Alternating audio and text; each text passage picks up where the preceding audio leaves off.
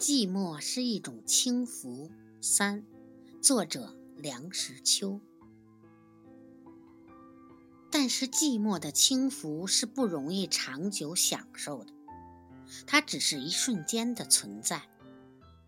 世界有太多的东西，不时地提醒我们，提醒我们一件煞风景的事实：我们的两只脚是踏在地上的呀。一只苍蝇撞在玻璃窗上，挣扎不出去。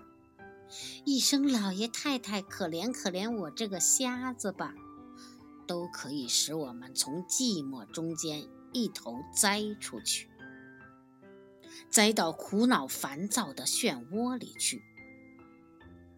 至于催租吏一类的东西打上门来，或是石壕吏之类的东西半夜捉人。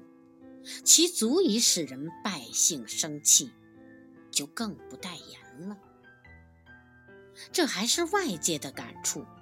如果自己的内心先六根不净，随时都一马心猿，则随处在最寂寞的境地里，他也是慌成一片，乱成一团，六神无主，暴跳如雷。